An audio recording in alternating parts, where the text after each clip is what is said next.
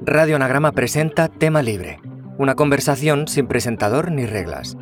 Esta vez contamos con Eloy Fernández Porta y Graciela Esperanza, dos autores que son grandes seguidores el uno del otro y que aunque han ido manteniendo el contacto, hacía mucho tiempo que no se reunían. En el episodio de hoy, aprovechan la charla para ponerse al día tras la pandemia y reflexionar acerca del ensayo y las formas de abordarlo. Desde las modalidades expresivas de la prosa, la reinvención del estilo o el uso de la primera persona, hasta el tipo de formato, como el fanzine o el libro de arte. Esperamos que disfrutes de la escucha. Muy bien, Graciela, pues eh, encantado de estar aquí departiendo contigo en esta conexión transatlántica que lecturas recíprocas aparte es la tercera vez que estamos en eh, contacto desde aquella ocasión en eh, Buenos Aires en que coincidimos, ¿verdad? Y pocos años más tarde en eh, Murcia, que ya nos vimos en persona, pero gracias a las pantallas y a la, magia del, Zoom sí que nos vimos.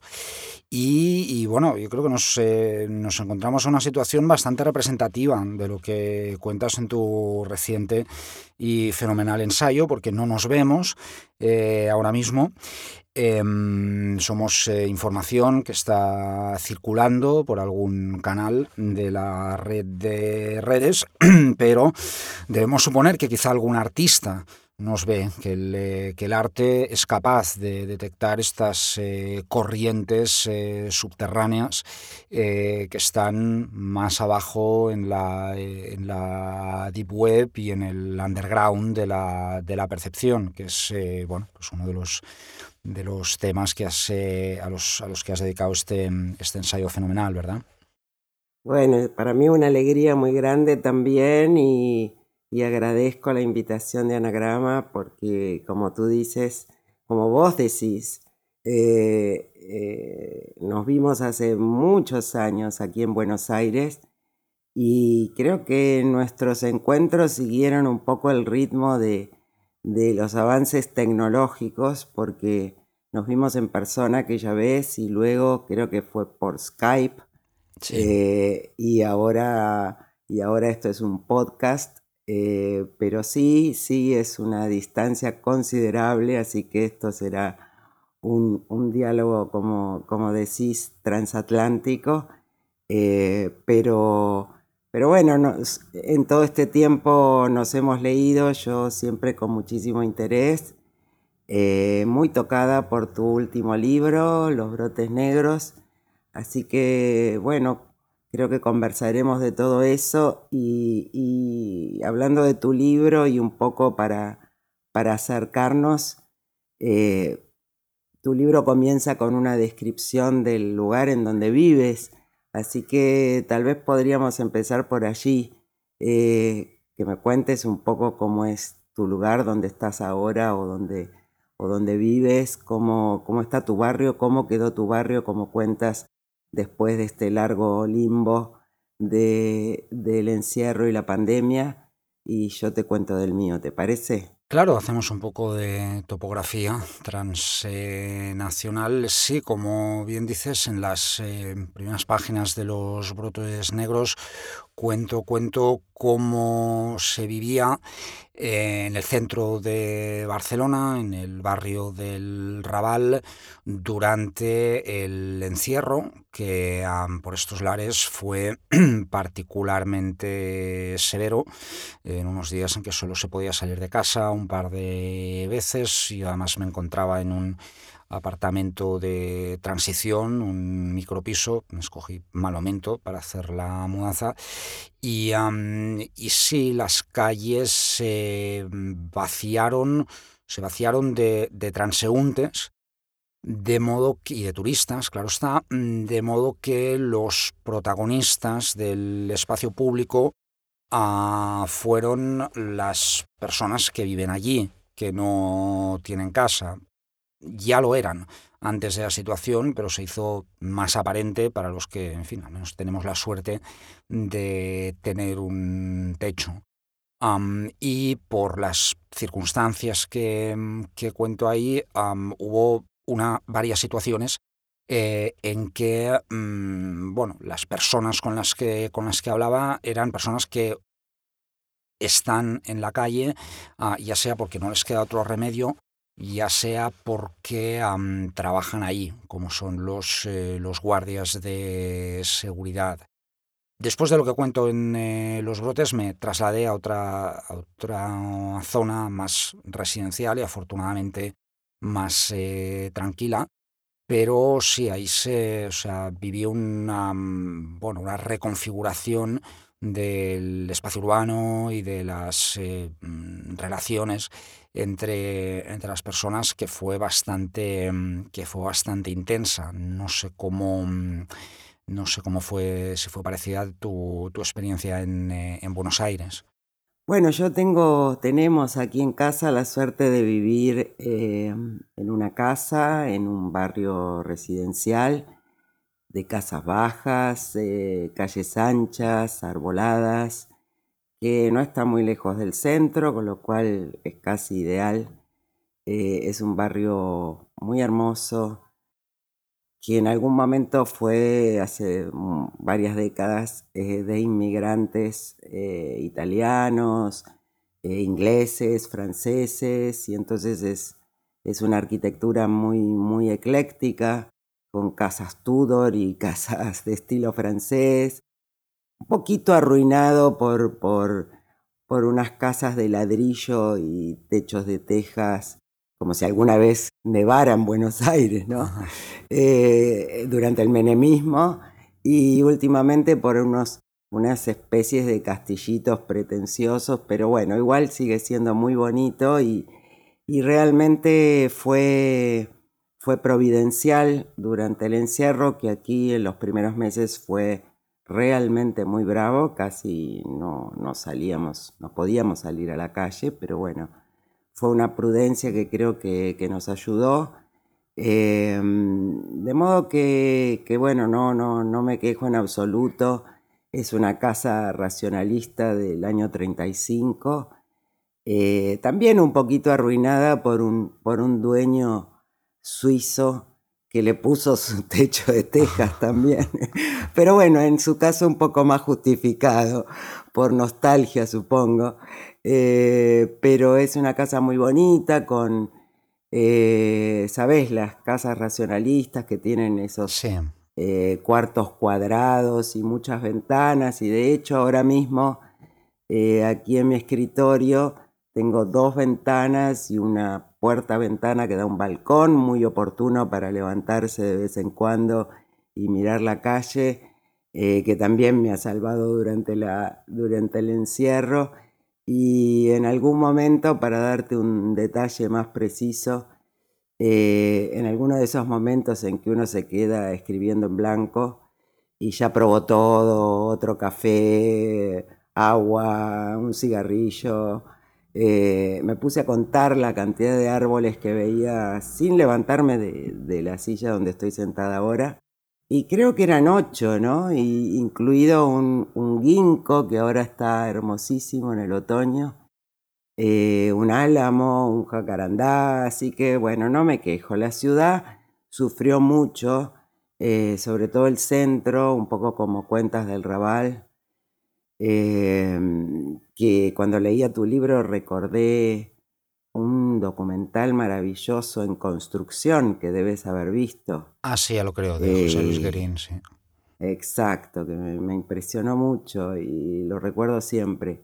Eh, y aquí no, no ha habido esas grandes este, transformaciones inmobiliarias, por lo menos en el centro.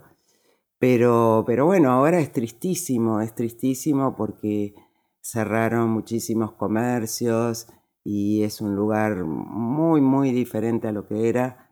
Eh, y otras zonas de la ciudad también están muy tocadas por los, por los negocios que cerraron. Y, pero de a poco creo que, que vamos saliendo, o quiero pensar que es así. pero eh, Eloy, eh, pensábamos un poco de qué íbamos a hablar y creo que fatalmente vamos a hablar del ensayo, ¿no? Eh, pues sí, parece que estamos, eh, estamos condenados o destinados a, a ellos. Sí, ahora me, da mucho de pensar dos cosas que has, que has comentado cuando hablabas del cierre de los eh, negocios, de los negocios locales. Una de las cosas que llamaba la atención en aquel momento es que mientras las panaderías, restaurantes, algunos hoteles echaban el cierre, en cambio seguían abiertas las tiendas de souvenirs durante semanas, durante meses, ah, en un momento en que ya hacía mucho tiempo que no tenían clientela. Ahí se hizo mm, eh, patente ah, lo que ya sospechaba y había algún artículo de investigación al eh, respecto. Algunas de ellas son tiendas que lavan dinero que están conectadas con corrientes, eh, con corrientes eh, internacionales de, en fin, de capital eh, ilegal y ah, por tanto les da igual que, entre, un, que entre un cliente o, no. Y hay esa, esa, diferencia entre esos dos niveles de economía se hizo muy, eh, se hizo muy patente. ¿no? Y luego también cuando has comentado que evidentemente en Buenos Aires no, no nieva, esto me ha traído a la, a la memoria una situación que se dio a principios del confinamiento en eh, Madrid, cayó una nevada sin precedentes, eh, se colapsó la ciudad em, y además de contactar con amigos de ahí, preguntarles también, etcétera, esto me trajo a la memoria un cuento de Hemingway de los que están ambientados por, eh, por aquí, en el que hace que llueva, eh, no que llueva, que nieve en Madrid y en, eh, y en pleno verano. Es una de estas cosas imaginarias que hacía Hemingway con esa, con esa España que había experimentado en parte, pero que en buena medida se, se imaginaba a partir de algunos eh, lugares comunes eh, románticos. Y, ah, y claro, lo de Hemingway acabó, eh, acabó ocurriendo en buena, parte al cambio, al cambio climático. De modo que lo de nevar en eh, Buenos Aires, yo espero que no, pero tal como, tal como están las cosas, yo diría eh, por ahora, que evidentemente es otro de los, de los temas de los que, de los que hablas en profundidad en, en lo que no vemos, lo que, lo que el arte ve, sobre todo en la primera y más extensa eh, sección, es eh, cómo los em, artistas y algunos eh, escritores pues abordan la temática del, del, antropoceno y cómo imaginan, esto me ha interesado mucho, cosas tales como un mundo sin nosotros, antes de la humanidad o después de ella, o en ese otro pasaje maravilloso los, algunos creadores que crean pequeñas cámaras, mm, eh, pequeñas arcas de Noé que preservan elementos eh, bueno, mm, botánicos, eh, culturales, de, todo tipo y que crean cápsulas, de, cápsulas de tiempo, que en realidad serían algo así como las las, eh, las eh, Wunderkammer de la, de la época del Antropoceno, ¿no? Sí, bueno, ahora que lo comentas y comentas eh, la imaginación de Hemingway, de hecho debo, debo, decir que una vez nevó en Buenos Aires durante mi vida, al menos creo que otras veces también, y, y es curioso que que el fenómeno quedó registrado en varias obras de ficción porque fue tan sorprendente. Eh, pero bueno, como dices, eh, quizás nos sorprenda en el futuro y ya obviamente tenemos muchas pruebas de que el, cambio climático no es una fantasía en absoluto. Eh, tenemos sobradas pruebas, aunque, aunque es parte de lo que no se ve y bueno, como tú dices, eh, como vos decís, em, el libro surgió un poco de, esa urgencia, ¿no? Por, por hacer más visible eh, estos procesos, estos fenómenos que son tan, tan eh, grandes en escala y tan inabarcables eh, que parece que necesitamos ayuda y me pareció que, bueno, siempre confío en el arte, creo que los dos confiamos en el arte. Ya lo creo. Eh, y por eso escribimos lo que escribimos. Em, y me pareció que el arte, bueno, era un, era las artes de lo visible eh, podían ayudar a hacer eh, más visible eso que no se ve. Y efectivamente, ¿no? Me, por momentos eh, esa urgencia fue como un, imán ¿no? de, obras y de, mi propia experiencia durante estos años. Llevo bastante tiempo un poco casi casi restringiendo la lente a estas cuestiones, porque cuando digo urgencia es urgencia en serio, eh, y luego todo lo demás se te vuelve, las discusiones políticas menudas se te vuelven un poco absurdas.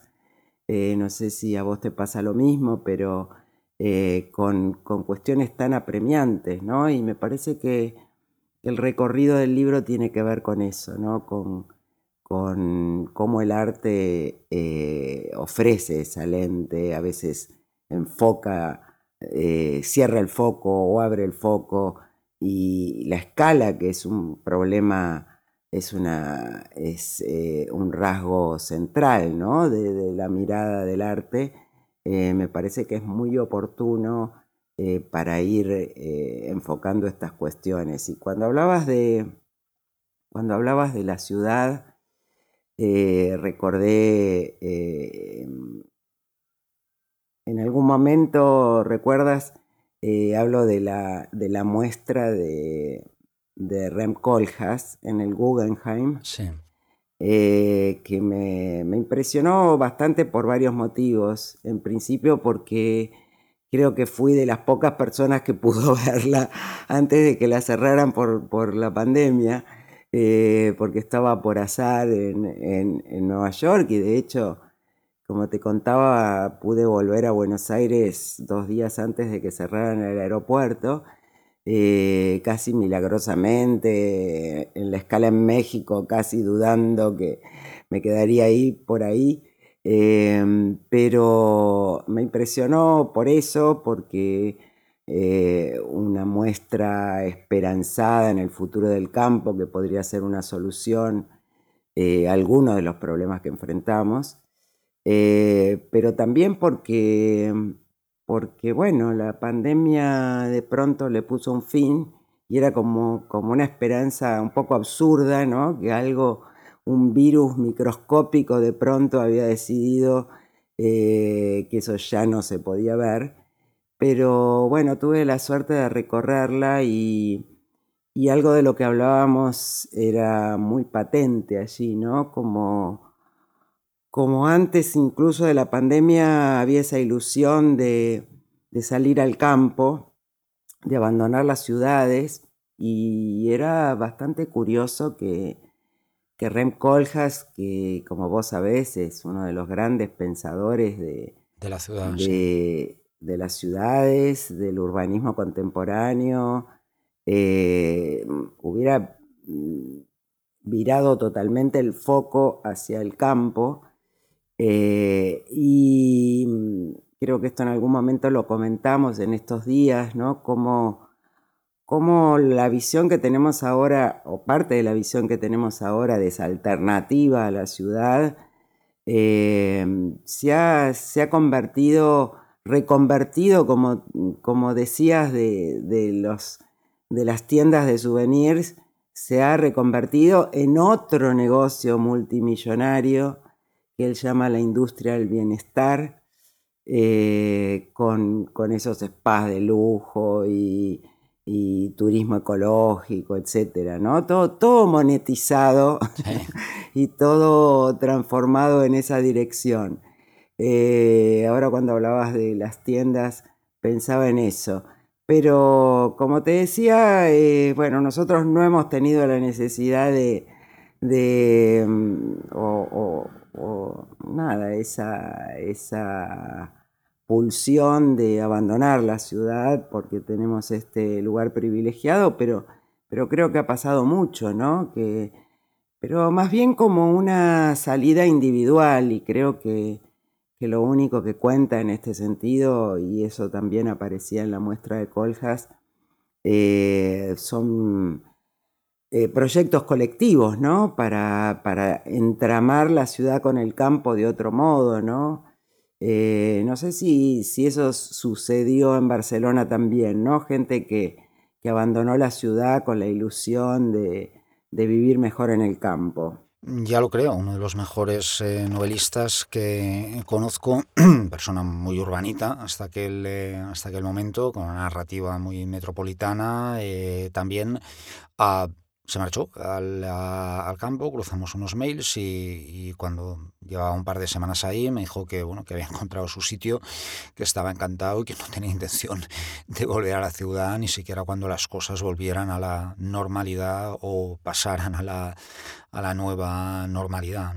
Y, claro, en ese, ese pasaje al que, al que te referías de, tu libro me parece muy, eh, muy sintomático el que, el que alguien que era el arquitecto de la ciudad con C mayúscula, eh, de pronto haga ese gran cambio de criterio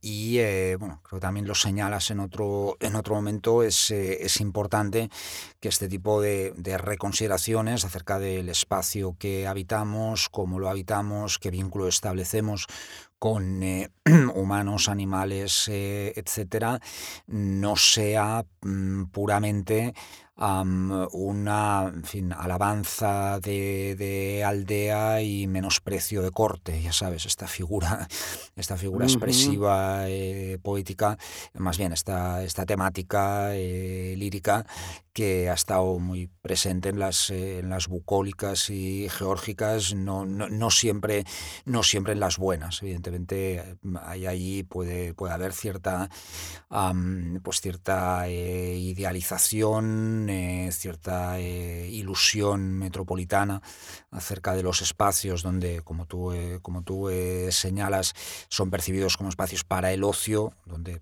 vamos, como si los, eh, como si los campesinos no, no vivieran la vida que, la vida que viven, etc. ¿no? Y, y, esto enlaza con la cuestión que también eh, trae esa colación de las industrias del, eh, del bienestar, que venden un producto, o más bien un conjunto de experiencias, por decirlo en jerga corporativa, que mm, de hecho es un producto que viene del pasado, eh, es, diría yo, anacrónico, en tanto que bueno, pertenece a, las, eh, a la vieja noción de, de, social eh, democracia con su clase media establecida y su clase trabajadora creciente, con un ascensor social que supuestamente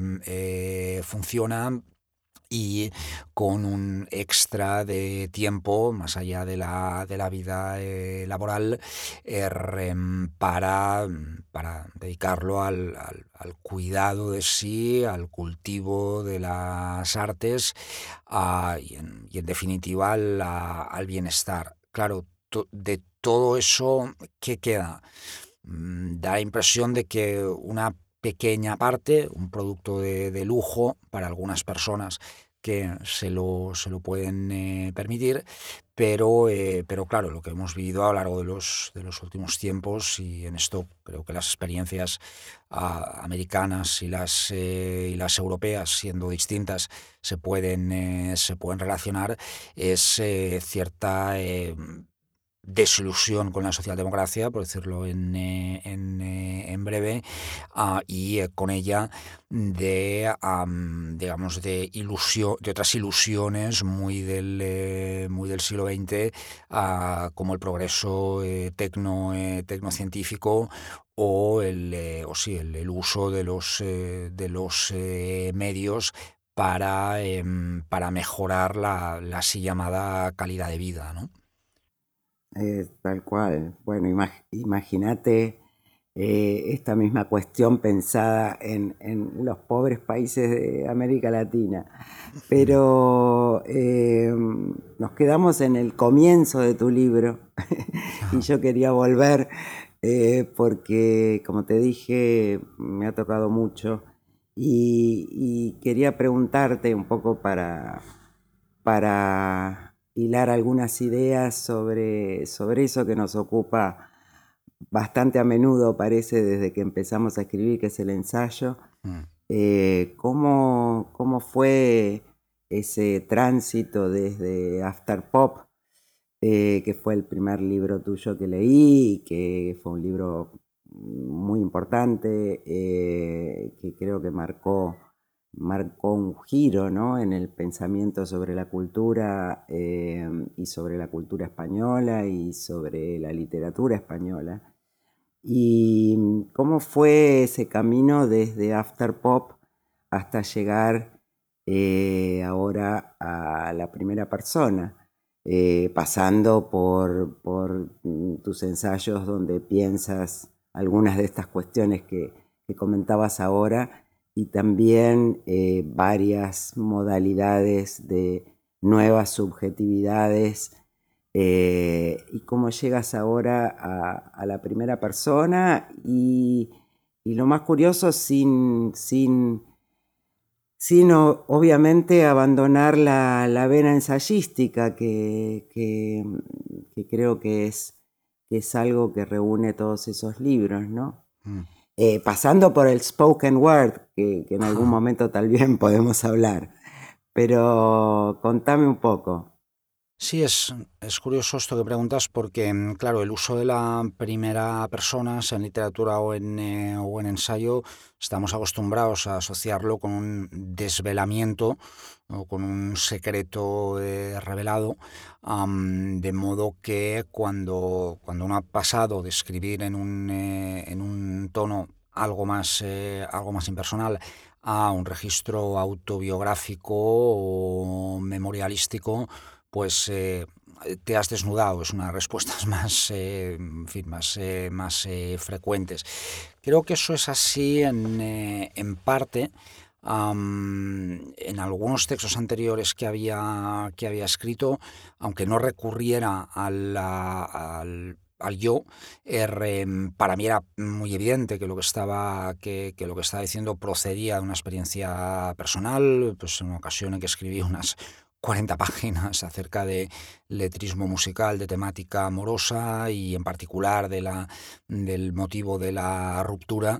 Eh, bueno, supongo que lo, pues, cualquiera que lo lea puede, puede suponer que detrás de eso hay eh, bueno, una ruptura ya más, eh, ya más reciente y una reconsideración de la memoria cultural su, a su alrededor. ¿no? Pues en este, en este em, camino que tú eh, comentabas, diría que un factor eh, importante fue, er, em, por una parte, el, bueno, Afterpop es un, es un libro que se deriva de una de la tesis que hice de literatura de literatura comparada y aunque ya ves que no es una digamos versión divulgativa de tesis sí es el resultado de varios años de bastantes años dedicados a un género de la escritura en particular la narrativa breve en sus modalidades eh, creativas eh, experimentales ah, o, o, posmodernas como se decía en aquel eh, momento.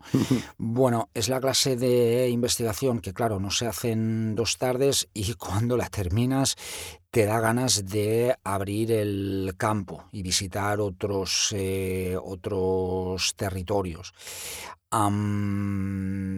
eso combinado con una relación sentimental con una, eh, con una galerista, me llevó a tomarme más en serio el ámbito del, eh, del, arte, que hasta aquel momento yo había sido más bien visitante de, galerías y demás, pero sin escribir al, al, respecto. Digamos, por tanto, que me trasladé desde la literatura eh, comparada hasta la estética o, como tú sabes, una versión pues, particular, también humorística, creo, de los de, sí, de los estudios sobre, de los estudios sobre la imagen. Y ahí, claro, los, los casos de, de estudio se, se volvieron, eh, volvieron más eh, diversos, la perspectiva pues, era más eh, transmedia. Y luego diría que hay otra corriente que pues ha ido, ha ido creciendo a lo largo de los años en mi trabajo como en la vida, como en la vida cotidiana y es la preocupación por cuestiones de, de subjetividad, de mm, producción de la científico-técnica de la vida eh, emocional y de los, eh, y de los sentimientos y las, eh, las cuestiones de género, que desde luego han ido, pues han ido, ganando, han ido ganando peso cada vez más tanto, tanto los textos que hago como en el, como los trabajos más puntuales que he hecho pues como parte de, mm, mm, equipos comisariales, de, exposiciones. De modo que es una bueno, es un, eh, es un camino que en, o sea, que en alguna medida recoge algunas de las, de las preocupaciones eh, pues de, la, de la época, digamos que yo empecé a trabajar sistemáticamente las cuestiones de pues, feminismo, masculinidad, etcétera, para la altura del año, empecé a la altura del año 2008-2009, eso era la época de la tercera ola del, eh, feminismo, la época más, más Butler, por así, eh, por así decir, de modo que cuando, digamos, cuando llega la, la cuarta eh, ola y todos, todas esas temáticas pasan al, al mainstream y parte de esa cultura se incorpora pues, a, la, a la cultura, a la cultura general. bueno, yo también digamos, tengo que resituar un poco el, el, digamos, ese, ese trabajo. Yo te diré que la, la, época del feminismo de tercera generación la, la recuerdo, y en esto quizás un poco ingenuo, como, como una época más de consenso, como era más minoritario, como éramos mm, menos, era más fácil llegar a, llegar a acuerdos, mientras que, pues inevitablemente, en la época contemporánea, los distintos debates, eh, perspectivas que han, eh, que han, que han surgido, pues en, muchos casos llevan a la discusión y al conflicto, lo cual no es malo per, eh, per se, no es malo mientras no acabe llevando a una atomización de las, de las perspectivas, que es, y, algo, y algo de eso hay como tú bien sabes. y, y, también has ido cambiando las formas del ensayo. Con lo que comentas, creo que los caminos son en un punto bastante paralelos porque mi formación también es eh, básicamente en literatura, em, pero también me he ido abriendo a este entre dos, entre la imagen y la palabra, de hecho, eh, casi desde mi primer ensayo de largo aliento, que también fue mi tesis de doctorado, que era un, era un ensayo sobre el escritor Manuel Puig, eh, y quizás él tiene un poco la culpa de este mm. entre dos, porque eh, muy pronto entendí que para explicar alguna de sus, de sus operaciones estéticas, eh, tenía que pensar su relación con el arte pop y con, y con el cine, ¿no? Mm. Francamente, ¿no? Como muy, muy centrales eh, en, su biblioteca reemplazada por la videoteca, ¿no?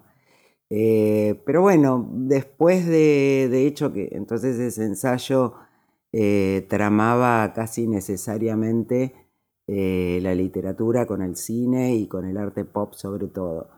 Pero, pero bueno, respondía a algo que estaba haciendo el propio escritor y muy pronto me di cuenta que ocuparme de arte, que siempre había sido obviamente una fuente de, interés y de, y de lecturas y de visitas a muestras y museos, muy pronto me di cuenta que, no era diletancia mía, sino que eso es lo que estaba haciendo el arte y un poco todo fue naturalmente, em, siempre con algún, algún eje que fue acotando los problemas, pero, pero también eh, creo que ese entre dos se volvió constitutivo y me da la impresión, eh, a ver si estás de acuerdo, pero me parece que la formación en, letras eh, nos dio unas herramientas más amplias, ¿no? Con las mm. cuales poder eh, leer otras artes. Em, no sé, para dar un ejemplo concreto, eh, pienso en algún momento en el Atlas, donde leía la obra de un artista mexicano-belga que debes conocer, Francis, Salis. Eh, y me di cuenta que, muchas de sus operaciones, eh, muchas de sus obras se podían leer con figuras retóricas, ¿no? que algunas eran una hipérbole, otras eran una sinécdoque, otras eran eh, una metáfora, un oxímoron, y como que eso me ayudaba a describir la potencia que tenía cada obra. Quiero decir, me parece que la formación en literatura nos dio, nos dio herramientas, es lo que leo también en tus ensayos, eh, para la crítica cultural y para, también para la para la precisión de la, de la mirada estética, ¿no? de formas, de procedimientos. Y otra cosa que también te quería comentar, a ver si estás de acuerdo, es que mm, a mí escribir sobre arte me parece que me dio mayor libertad, ¿no? Como, como no tengo una formación sistemática, que fue mi formación en letras, eh, me parece que que realmente miro y escribo con más libertad que mis maestros o, mis modelos, si se puede decir así, eh, fueron elegidos eh, por afinidades selectivas y no por algún programa. Y, eso me da, me da bastante más libertad. No sé si te pasa lo mismo. Sí, eso es algo que tus textos lo, lo transmiten eh, de, de, una manera muy, muy fuerte, o sea, la, o sea, la, la, pasión y, con la, y la intensidad con la, que, con la que hablas de las obras y con las que haces eh, slaloms eh, descriptivos, interpretativos y todas las resonancias eh, culturales. Me encanta esa expresión, eh, slalom interpretativo, me encantó. Eh, sí, sí, sí, porque es con ese ímpetu, con ese ímpetu. Es el, sí, sí, ahí, ahí está, y bueno, además con tu, con tu, con tu capacidad para la, en fin, para la frase, para la frase extensa, con sus cláusulas, etcétera. Bueno, como tú sabes, el Atlas yo hace años que lo, que lo doy a leer en un curso que sobre nuevos ámbitos literarios que imparto en la, en la Barcelona eh, School of eh, Management con estudiantes 60% de distintos puntos de Latinoamérica, 40% eh, pues, locales y mm, bueno, es, una sesión que tiene que ver con la, con la temática de la de la éfrasis, de la, de la representación visual de, de los bueno, relaciones entre entre literatura y arte, pero eh, vamos, para mí es, muy importante que lo lean y realmente funciona, eh, funciona bien, porque como tú sabes, en el, o sea, bueno, la mayor parte de los, eh, o sea, los estudiantes son de vocación escritores, de hecho varios de ellos han publicado, han publicado ya en el momento en que, en que se matriculan, y bueno, como tú bien sabes, en el, eh, en el campo literario hay en algunos eh, espacios cierta artefobia o cuanto menos prevención respecto del arte, digamos, sobre todo el arte después del, del giro, después del giro eh, conceptual. Conceptual. de modo que para mí es, o sea, es muy importante que estos escritores, digamos, de menos de, de menos de 30 años, algunos de los cuales evidentemente sí están familiarizados con pues con artistas como los que comentas, pues los que los que no, pues adquieran la, adquieran la costumbre de bueno, para empezar, de, de, inspirarse, que al final creo que eso es lo más, eh, lo más importante. Yo creo que a diferencia de un, de un académico, un novelista no tiene obligaciones de lectura.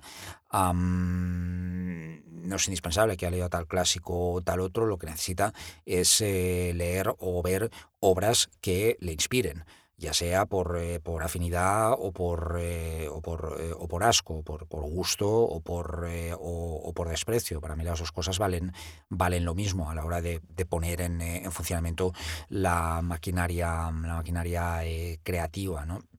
Entonces sí, hay este... Sí. dime. No, no, no, y como dices, ¿no? Bueno, gente que escribe eh, uno también escribe porque aprecia la buena prosa y el texto bien argumentado, que no siempre eh, aparece como, eh, como una necesidad tan, tan clara en el, en el, texto académico, en el texto más bien metalúrgico, como decía uno de mis profesores, ¿no? De, metalúrgico con términos técnicos. Eh, uno también escribe porque, porque espera encontrar también en la crítica de arte y en el ensayo una experiencia similar a la de leer eh, buena literatura y buena ficción, ¿no? Y eh, bueno, es lo que a mí me pasa con, tus ensayos, así que creo que, en eso estamos de acuerdo. Pero me iba a detener en, esto que decías de la imagen, ¿no? Porque también ahí veo un, un camino paralelo que hemos hecho uso de la imagen en el ensayo. Sí eh, pero en ningún caso me parece que es meramente ilustrativo, ¿no? Eh, y que hay muchos usos posibles. Eh, y, pensaba que no son los mismos en tus ensayos que en los míos, y que por ahí podríamos hablar un poco de eso, ¿no? Hablaste de la éfrasis. a mí, te habrás dado cuenta por lo que comentabas, hay un goce particular en el desafío de, eh, escribir eh, una obra, mm. de acercarla al lector, sobre todo si no contamos con las imágenes, pero de eso podemos hablar después, que es un problema económico. pero, pero he pensado, por ejemplo, en tus ensayos, eh, que son como muy idiosincráticas las elecciones, ¿no? Y que a veces simplemente están ahí las imágenes eh, como acompañando el argumento y a veces le sacas un jugo fenomenal. Pensaba en esa, en esa imagen de desigual que está en tu anteúltimo ah, ensayo. Eh, pero cómo funcionan, por ejemplo, ahora en, en, este último, ¿no? En, los brotes negros. Sí, esto, claro, esto es interesante porque tú sabes, hay muchos, ah, hay muchos usos de la imagen en relación con el texto más allá de lo puramente ilustrativo. yo eh, crecí leyendo, entre otras cosas, eh, fanzines en la, en la adolescencia y me gustaba mucho la, bueno, la, textura, el fanzine hecho de, grapas con papel de, de mala calidad y las imágenes de baja resolución las imágenes pobres, eh, mal fotocopiadas, cogidas de otra revista, etcétera. Eso me transmitía una impresión de, autenticidad que las revistas de kiosco no me, no me daban. Y eso a veces lo he intentado trasladar a los, eh, a los libros, porque a, bueno, a veces he puesto imágenes más, eh, más cuidadas, como un texto que tengo, que es una monografía que escribe en catalán, que es una monografía sobre un, eh, artista, eh, Oriol Vilanova, que ahí está, sí que todo un, poco más puesto como, como libro de, arte, pero en otros casos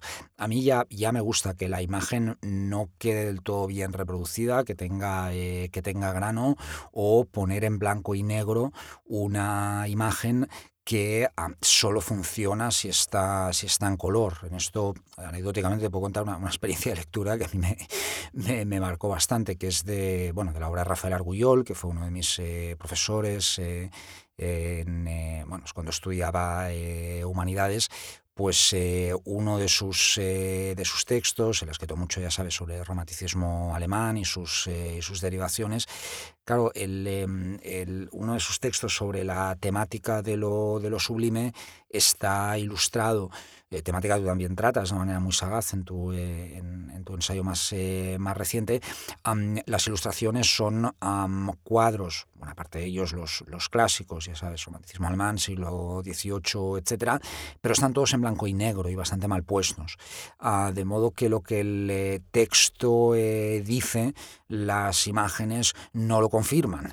La impresión, el, sentimiento de, lo, de lo sublime, debe aportarlo el lector eh, mismo y, desde luego, derivarlo de la, bueno, de la lectura, de la, de la inflexión y del, eh, y, del, y del estilo. Porque creo que esta es una, una batalla en la que tanto tú como yo eh, estamos, la de una la de una crítica de arte, no sé si tú la llamarías bellamente escrita, quizás sea un término un poco, un poco de, otra, eh, de otra época, pero, eh, pero sí, la, la, importancia del, eh, del, uso de los, de los recursos retóricos, de las, de las modalidades expresivas que nos da la, la prosa o la, o la poesía que tú también la introduces mucho, no solo, no solo en citas, sino que realmente algunos de tus, eh, digamos, de tus slaloms ecfrásticos eh, son también, eh, vamos, puede leerse, admiten una lectura como, como poema, como poema en, en prosa. Y, sí, hay, hay, otro factor que no sé si tú lo ves de la, de la misma manera, pero para mí lo que es lo que es importante, un aspecto importante de, bueno, de la decisión de trazar estos, eh, estos puentes es que permite una lectura menos de las obras menos condicionada por, por debates internos de cada, de cada eh, campo. Es decir, que podemos pasar por alto tanto las cuestiones de política literaria, qué escritor es amigo de quién, ah, como los, em, bueno, las, las especificidades de la, digamos, de la, de la, de la, economía interna de cada, de, de cada campo. ¿no?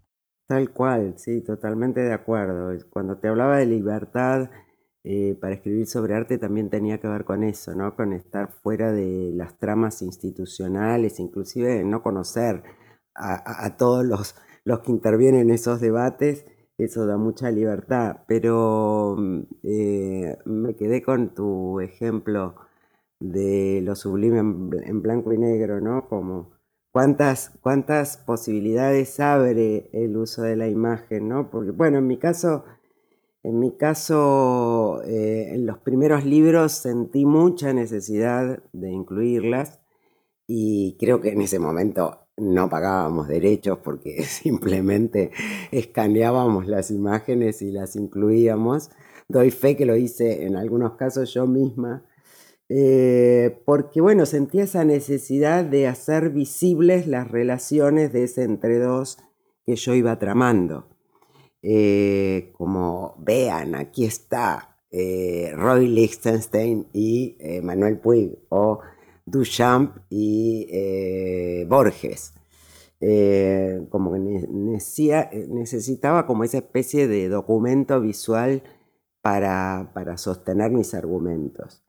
Eh, y después no, después un poco como cuentas que, que, te pasó a vos, eh, dando un uso como más personal a las imágenes, eh, más bien aparecían en el atlas o en cronografías tratando de, de, hacer foco o, o, de, o de armar el propio atlas que proponía el libro, ¿no? Como siguiendo, siguiendo muy modestamente el modelo de Barbour, eh, constelaciones de imágenes que uno necesitaba ver juntas.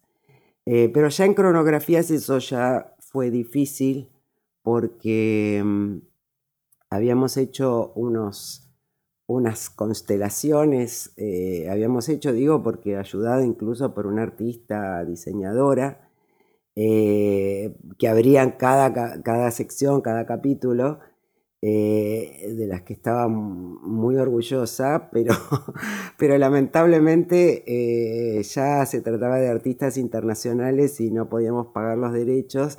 Nos dimos cuenta este, con anagrama eh, de modo que la redujimos a una imagen por eh, fin de la constelación. La constelación la harían las palabras, que eso era más barato. Eh, pero, pero fíjate que esta cuestión del, del, uso de las imágenes termina finalmente en parte condicionando, pero no necesariamente negativamente. Eh, porque en este último libro eh, no hay imágenes eh, y si bien al principio parecía una constricción, terminó siendo un desafío. Pero antes de, contarte de eso, tu ejemplo de lo sublime en blanco y negro me hizo recordar un libro que no sé si has leído, que a mí me marcó mucho y por eso lo recordé ahora, eh, que es de este historiador del arte americano T.J. Clark, que se llama The Sight of Death, eh, la visión de la muerte, un experimento de, escritura de arte, que, te lo comento porque me parece que es muy oportuno como ejemplo. Es un libro maravilloso con papel satinado y unas imágenes increíbles, unas reproducciones increíbles. Pero lo curioso que tiene es que eh, estaba TJ Clark eh, por azar o por, por, una investigación en el Getty, y por azar hay dos obras de Poussin, eh, si mal no recuerdo, Paisaje en calma y Paisaje con un hombre muerto por una serpiente o algo así. Y entonces decide hacer esto, un experimento de escritura de arte, y durante cuatro o seis meses vuelve a ver esas dos únicas obras todo el tiempo y escribe como una especie de diario de la, de, eh, la experiencia de esas obras con el tiempo, con las miradas. Em, y en el libro van apareciendo eh, detalles eh, hermosísimos a color, de siguiendo sus lecturas y haciendo foco en cada zona de, esas obras.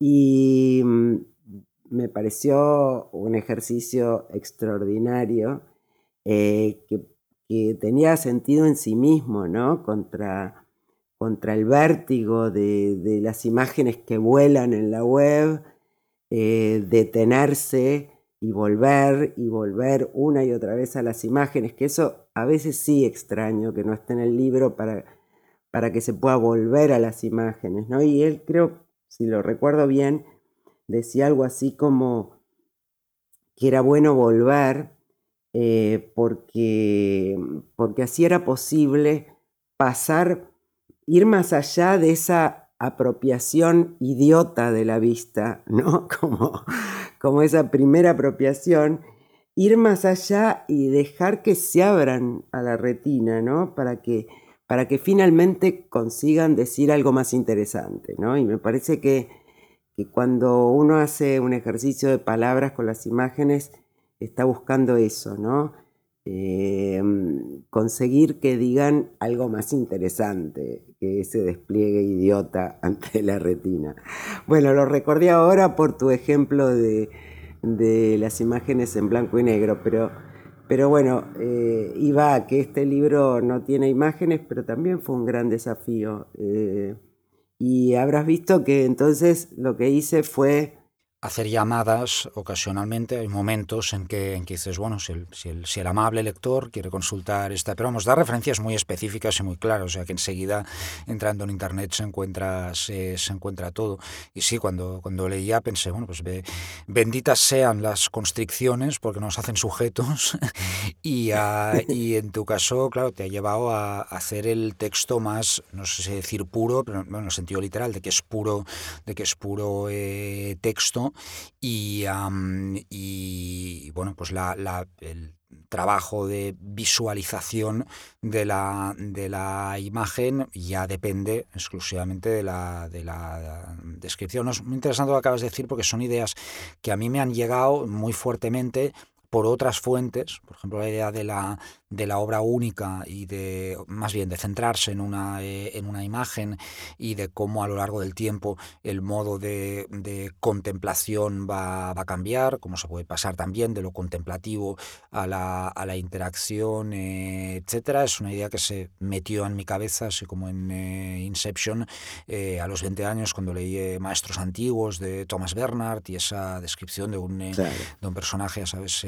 alucinado que cada día se pone en el Kunsthistorisches Museum a ver el cuadro de Tintoretto en una sala que Bernard se inventa, que no está en el eh, eh pero esa imagen es para él una alegoría del mundo y hay momentos en que es el mejor cuadro imaginable para él y hay momentos en que es el, eh, en que es el peor y, eh, y bueno, galvaniza y, centraliza pues, pues bueno, todos los pensamientos y su, y su, y su evolución, y su evolución biográfica. ¿no? Y sí, creo que ahí hay un, hay un elemento de, bueno, pues de, ecología de, las imágenes en el que, bueno, buena parte del discurso, por ejemplo, sobre, sobre fotografía contemporáneo, pues va en esa, en esa línea. Es decir, que hace falta una, digamos, una, una cura o un, un remedio um, para la enfermedad de la visión y la patología cognitiva que crea la superproducción de, de imaginario ah, y, ah, y, ahí es donde, es donde se impone pues bueno, el criterio de, selección y la, y la focalización en la, en la, imagen singular o en la obra o en la obra singular. ¿no? Y luego hay otra cosa que a mí me, me ha encantado en la, bueno, la, lo que haces en general, pero en la parte final del, del, libro, que hay un momento en el, comentario de un, de un texto Em, hablas sobre basura estelar, sobre los residuos que, han dejado las eh, naves y estaciones, eh, estaciones espaciales desde que mm, empezó la, guerra de las, eh, de, las galaxias.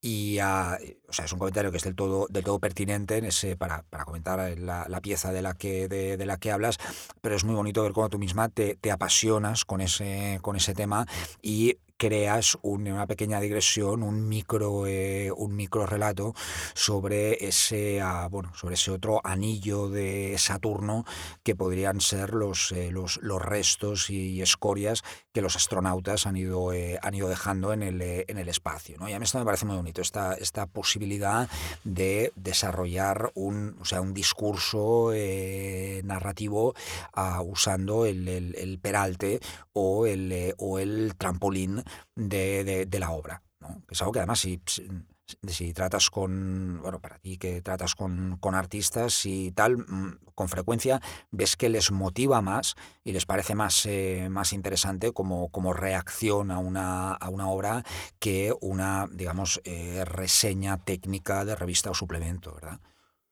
Bueno, sí, eh, bueno, me alegra mucho lo que decís porque, por dos motivos. en parte porque porque ese es un momento mm, que creo que se ve muy claramente que, las obras eh, que trato de pensar y, analizar son un imán eh, para, para, pensar otras cuestiones. Eh, las obras, y dejo que las obras me lleven a pensar otras cuestiones, pero en ese caso en particular, y a veces las lecturas que uno hace, llevada por ese imán, eh, y en este caso en particular eh, debo esa digresión a una lectura que había hecho de esa, de esa obra, que estamos hablando de un, de un, libro de una escritora mexicana, eh, Verónica Gerber Risechi, que se llama La Máquina. Mm. pero fíjate a dónde, dónde llegamos, al cosmos y a la basura eh, que han dejado eh, toda nuestra actividad espacial.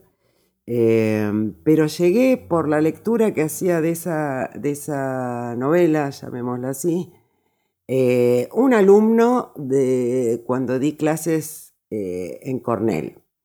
de modo que un poco la invitación fue la lectura de su trabajo sobre y luego, por supuesto, empieza la cadena que seguramente conoces bien, eh, que también creo que debemos un poco a Internet, ¿no? ¿no? Haciendo hiperlinks con otras cosas y llegué a un eh, artículo larguísimo del New Yorker, eh, apasionante sobre esta cuestión y uno se deja tentar por, por, por la digresión, ¿no es cierto? pero pero bueno, volviendo a lo que decíamos del foco eh, que nos llevaba a la digresión, em, me, encantaría hacer una lectura así, hiper enfocada, todavía no encontré la obra. Hay otro libro que también te recomiendo si no lo leíste, que es de Geoff Dyer, un libro sobre una película sobre el Stalker de Tarkovsky eh, esas, esos ensayos que tienen una hiperconcentración y que lleva, por supuesto, luego a este tipo de digresiones, ¿no? que un pequeño detalle puede abrirse, en fin. Eh, pero en parte de lo que comentabas de, mi entusiasmo que con las obras que a veces es un poquito desmedido y yo misma me, me avergüenzo. Es contagioso, contagioso. yo misma me avergüenzo. No sé, una amiga me dijo una vez que, eh, que era un entusiasta profesional. Eh, y entonces pensé que también hay una, no solo de, una cuestión no solo de estilo, eh, y de foco en el ensayo, sino también de tono, ¿no? de temperamento. Y con eso, este, y por supuesto eso me lleva a pensar en, tu último ensayo, en tu último libro, em, los, los, brotes negros, eh, porque hay algún momento en que, mm, que vos mismo definís eh, cómo te gustaría o cómo querrías que fuera el tono. No, tengo, no sé si tengo a mano la cita eh, exacta, pero decías algo así como un tono de que no llega a ser de comedia, pero podría ser un melodrama de Almodóvar, que me pareció eh, perfectamente bien definido, porque obviamente lo que se trata allí em, es, grave, es, eh, pero no tiene un tono grave, eh, pero tampoco, digamos, se deja tentar eh, por, mm, por, oscurecer, digamos, el tono, sino que, bueno, como en otros ensayos tuyos, siempre hay mucho humor, siempre hay mucha ironía, siempre y lo que mm, quiero que te comenté alguna vez, me, me, me parece que es, que es un borde muy delicado, ¿no? que esa sátira o, ese, o esa ironía no desbarranquen en el cinismo, que es un tono que uno ve mucho, sobre todo en la web, em, y, que, y que el tono ayuda mucho, me parece que has conseguido en este libro, ayuda mucho eh, a, acercarse, ¿no? A, que al lector se sienta tocado.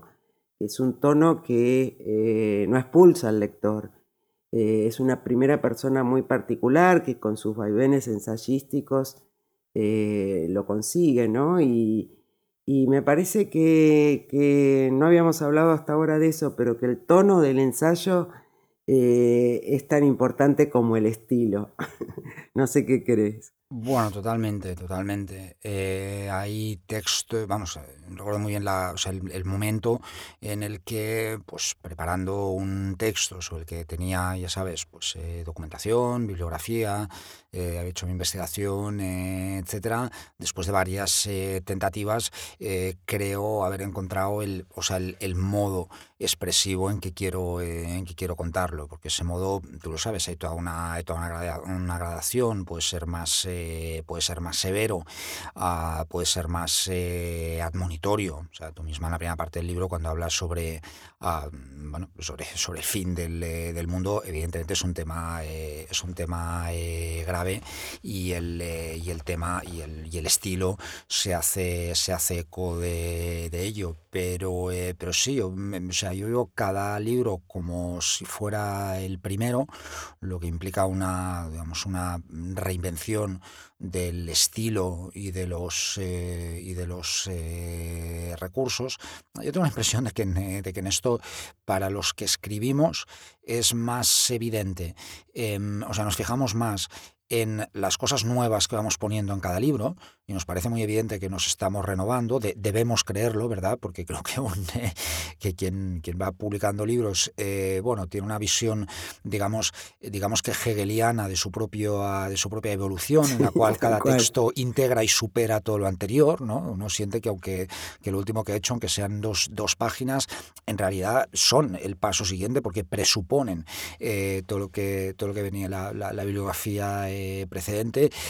claro, en esto los los lectores se fijan más en las cosas en las que inevitablemente nos, repetimos o en, los, eh, argumentos a los que ya llevamos, a los que llevamos años dando, dando vueltas. ¿no?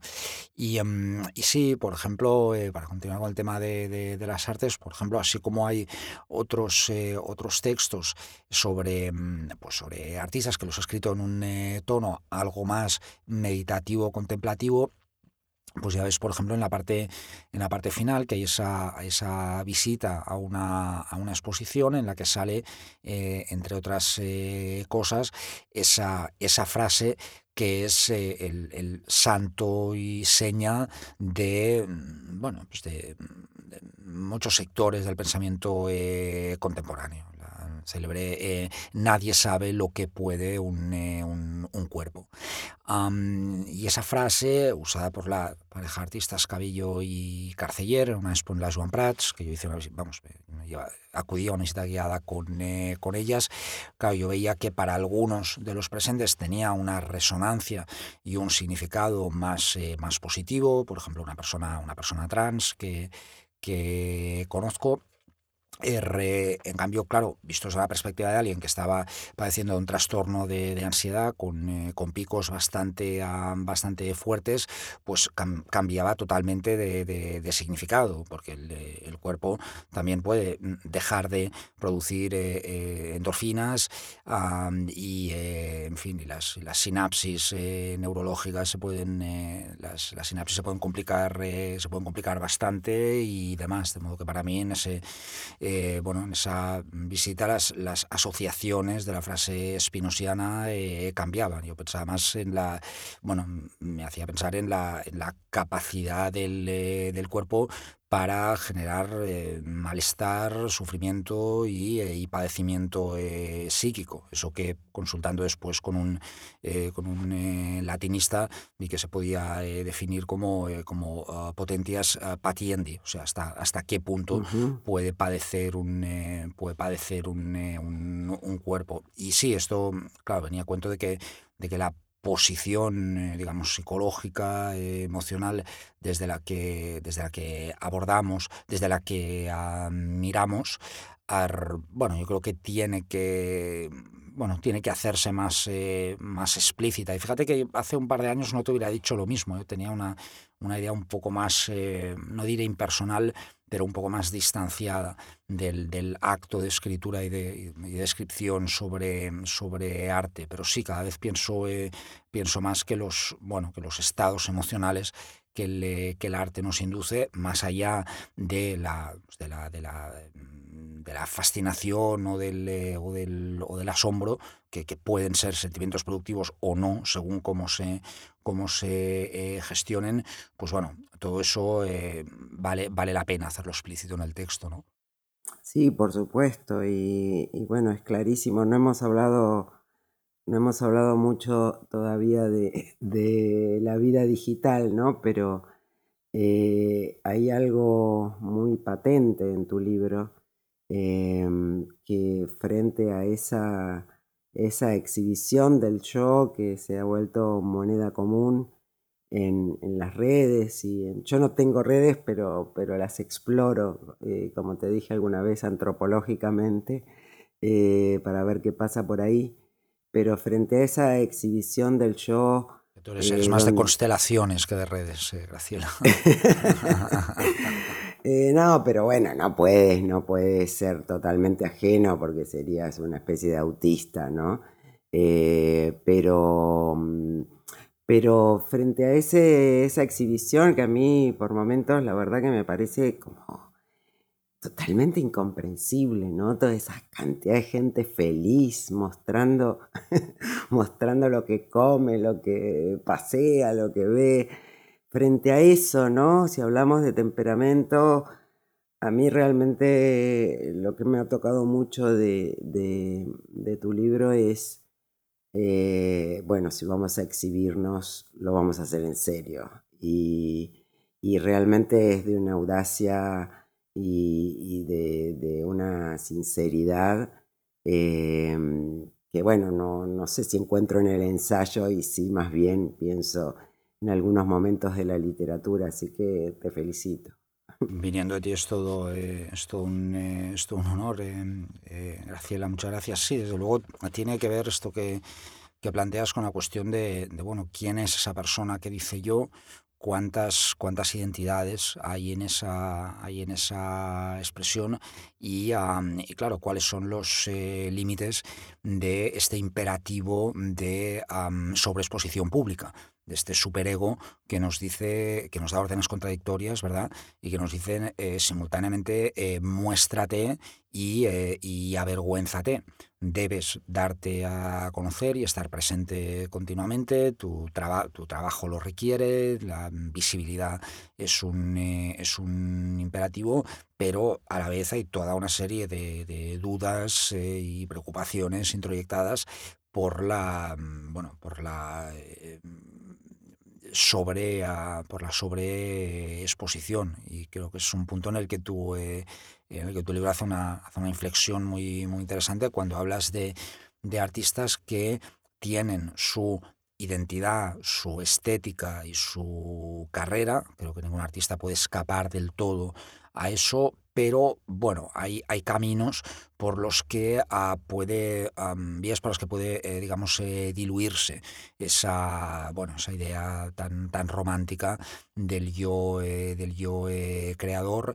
Y, y, uno puede encontrar, pues como una de las obras que, que, comentas, un repertorio de modos de desaparecer o una lógica de la, de la mm, invisibilidad y una, pues sí, una, una reacción contra estos contra digamos los mecanismos de, de control y, y, vigilancia que, que es un, ya es un, un, imperativo ético. Es un tema que las primeras veces que a hablar de él, en los 80, en la época del, eh, del cyberpunk, parecía una cosa como del, del, del, hacker, como, como nuevo cowboy digital y como figura heroica, ¿no? Como de, bueno, sí, los hackers hacen, eh, hacen estas cosas, pero, eh, pero claro, a día de hoy, si no hackeamos el sistema de alguna, de, de alguna manera, nuestra identidad, sea como sea, que se define se convierte en puro eh, mm, algoritmo y minería de datos, ¿verdad? Totalmente, totalmente. Y bueno, obviamente esa era otra de las urgencias de, del ensayo, ver qué pasa y qué puede decir el arte sobre estas cuestiones, cómo desaparecer, eh, cómo, cómo se ha trastocado totalmente el, eh, la mecánica de la visión, ¿no? Como ahora los algoritmos hacen que eh, no veamos las imágenes, que simplemente las vean unas máquinas, que se las muestran otras máquinas y que estamos fuera de ese diálogo. Eh, pero aún así, volviendo a la cuestión del temperamento y mi entusiasmo, por supuesto que, que el tema es grave y y urgente, eh, pero, y para seguir hablando de nuestras lecturas, eh, creo que mi relato es de Disney comparado con, eh, con, con, un ensayo extraordinario que acabo de leer, que acaba de salir de, Jonathan Crary. no sé si lo has visto porque acaba, acaba de salir.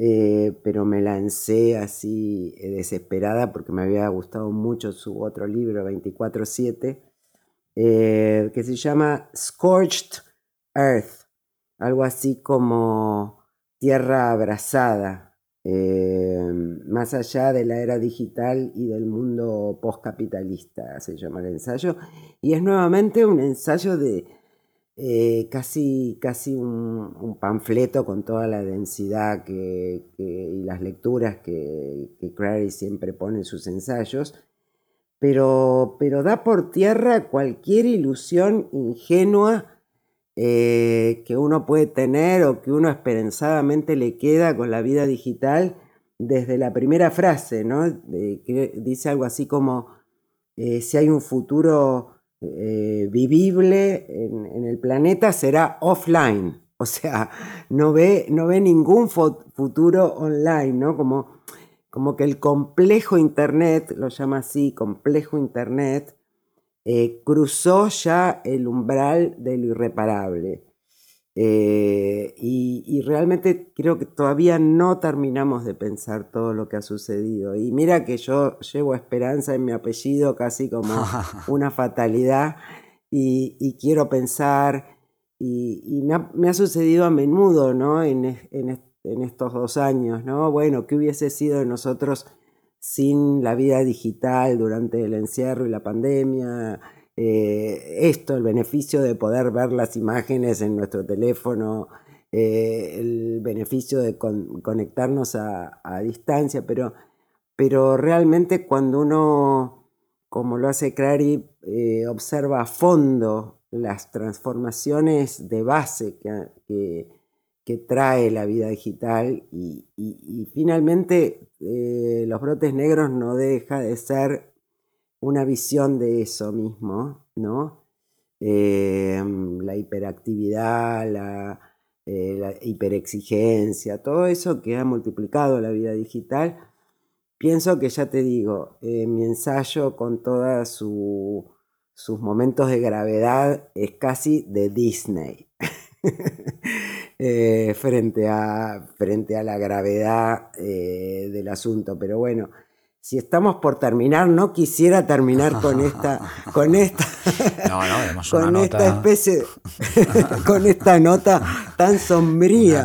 Digamos algo más alentador, Eloy, por favor. Casi que sí, sí, sí, no, lo que comentas sobre, sobre me hace pensar que realmente es un tipo que siempre, siempre está un paso, un paso por delante. También a mí me marcó mucho su, eh, su clásico artículo sobre la superación de la noción de espectáculo, que, yo creo que es un artículo que tendría que tener mucha más, eh, mucha más eh, difusión, porque mm, ya sabes que esa, que esa noción sigue usándose en un sentido lato y un poco, y un poco simplista en, en, una época en que la, bueno, digamos, los, los dispositivos de la, de la imagen, sea espectacular o, o obscura, pues se han, se han modificado modificado, se han modificado eh, mucho. ¿no? Yo cada vez que oigo una la enésima referencia a la sociedad del espectáculo, digo, pero que no, esto Creiri ya, ya dijo que no funciona, que no funciona de esta, eh, de esta eh, manera. Y sí, como, mm, como tú dices, para, en fin, para, para terminar con una, con una nota más, más optimista, yo la verdad es que la, vamos, parte eh, del, optimismo, que no me sobra, eh, para ser sincero, pero vamos, de los, digamos, de los momentos de los momentos eh, optimistas vienen, y seguro que tú tienes una, experiencia parecida, del, pues del, trato con las con las estudiantes. Eh, aprendemos de nuestras eh, aprendemos de nuestros estudiantes para enseñar a nuestros maestros. Es una frase de John Barth que siempre me ha, que siempre me ha gustado eh, mucho y no sé cómo lo vives tú pero yo de cada o sea de cada experiencia de los de, de, los cursos o sea, yo saco yo salgo con, o sea, con, con, con, ideas con perspectivas distintas con, con, con intuiciones. A veces les digo a los estudiantes yo procuraré no robaros ninguna de las ideas que decís eh, en clase o en los trabajos o en los, eh, en los las participación en clase si ocurre ya nos vemos en los tribunales bueno ya eso, es de, broma pero eh, pero desde luego es una verdadera fuente de bueno pues de, renovación ¿no? totalmente totalmente de acuerdo realmente para mí el diálogo con, con la gente más joven eh, con la relectura, ¿no? Como eh, te das cuenta ahí que, todo el arte es contemporáneo, por ejemplo, porque se lee de otra manera en cada momento, eh, con sus, sus ideas, que también, como te contaba recién, son, abren otros caminos, y eso realmente es muy alentador. Para mí, ya que hablamos del encierro, el diálogo por Zoom con, los alumnos eh, fue un momento muy esperado del día, a veces por supuesto era un poco agobiante em, y un poco y un poco eh, traía la nostalgia de, todo lo que la presencia da y el Zoom no da eh, para volver a la vida digital, pero sí, para mí eso es una experiencia eh, te diría que, parte de la esperanza en el futuro, ¿no? Eh, y, por otro lado, también, como después de todo lo que hemos dicho, me parece que, estos momentos de, detención, ¿no? De, volver a mirar para que algo diga algo más, eh, la relectura, eh, me daba cuenta leyendo el ensayo de Crary que, que prácticamente no habla de arte, eh, supongo que si, mi ensayo no hablara de arte eh, sería mucho más grave y menos entusiasta, pero prácticamente no, es un gran historiador del arte, ¿no? Habla, pero relee, relee, y relee, y relee de otra manera Sartre, y relee de otra manera de Bord, eh, de modo que, que por ahí sí, para también para mirar para adelante y para mirar para atrás, eh, si queremos dejar esta coda,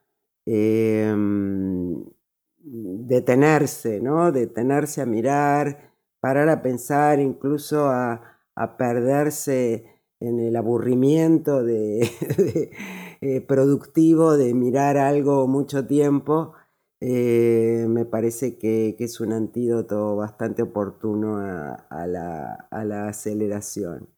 No hablamos de muchas cosas que habíamos pensado, pero bueno. Bueno, sabe cómo está esta cosa de la, de la oralidad, pero sí, esto acabas de, comentar me recuerda una de las últimas em, sobre la lectura y el volver al pasado y cierta consolación en la filosofía. Me recordado uno de los últimos comentarios de tu libro, cuando hablas de la teología de la guerra de, Agustín Fernández Mayo y citas esa, esa parte en la que él habla del, em, del pasado como un residuo que viene al eh, presente para, eh, para transformarlo.